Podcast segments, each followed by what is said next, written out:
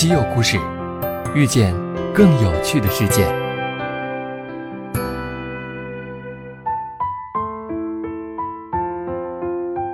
一九五八年四月二日，西门子在德国专利局注册了 Sematic 商标。而六十年后的今天，Sematic 已经成为世界上最重要的自动化系统之一。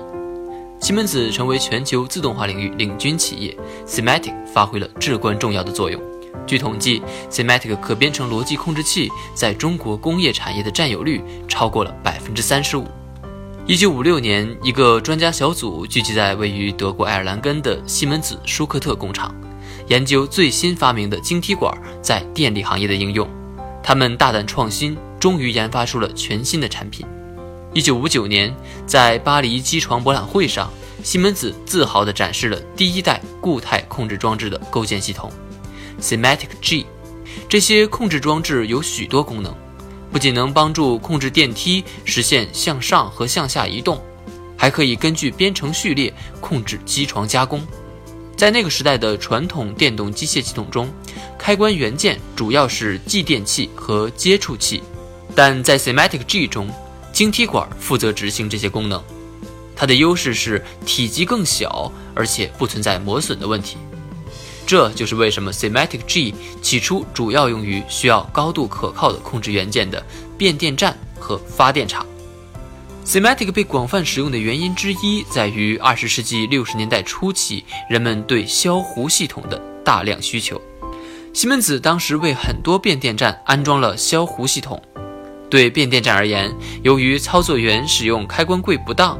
或者由冲击电压导致的电压激增都会产生电弧，进而造成电路短路，这样会严重的损害设备，并且引起长时间的停电。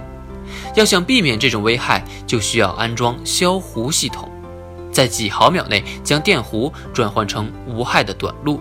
得益于快速的切换速度，Semantic G 当然是构成消弧系统的不二之选。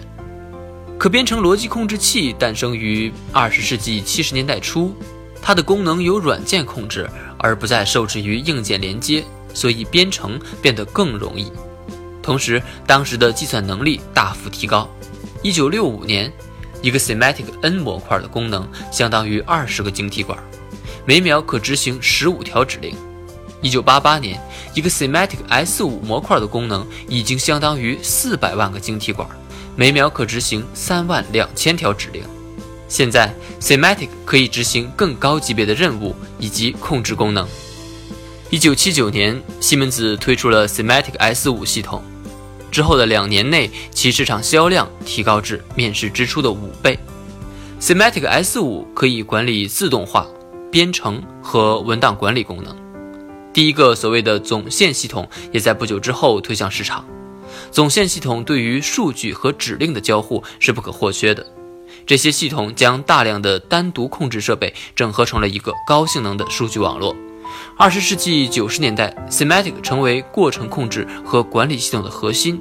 这一系统覆盖了从信号层到控制室终端的所有自动化任务。自第一代 s e m a t i c G 发布以来，西门子共推出了五代 s e m a t i c 控制器，每一代产品的功能都有大幅的扩展。在诞生之初，第一代 Semantic 只为实现编程控制功能，而今 Semantic S7 系统已经成为西门子全集成自动化的核心。从管理发电到废物处理，从控制交通系统到控制制造业工厂，它能执行几乎所有工业自动化任务。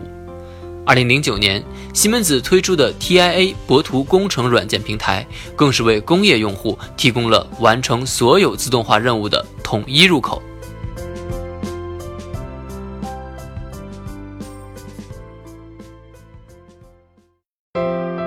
订阅稀有故事，用知识唤醒你的耳朵。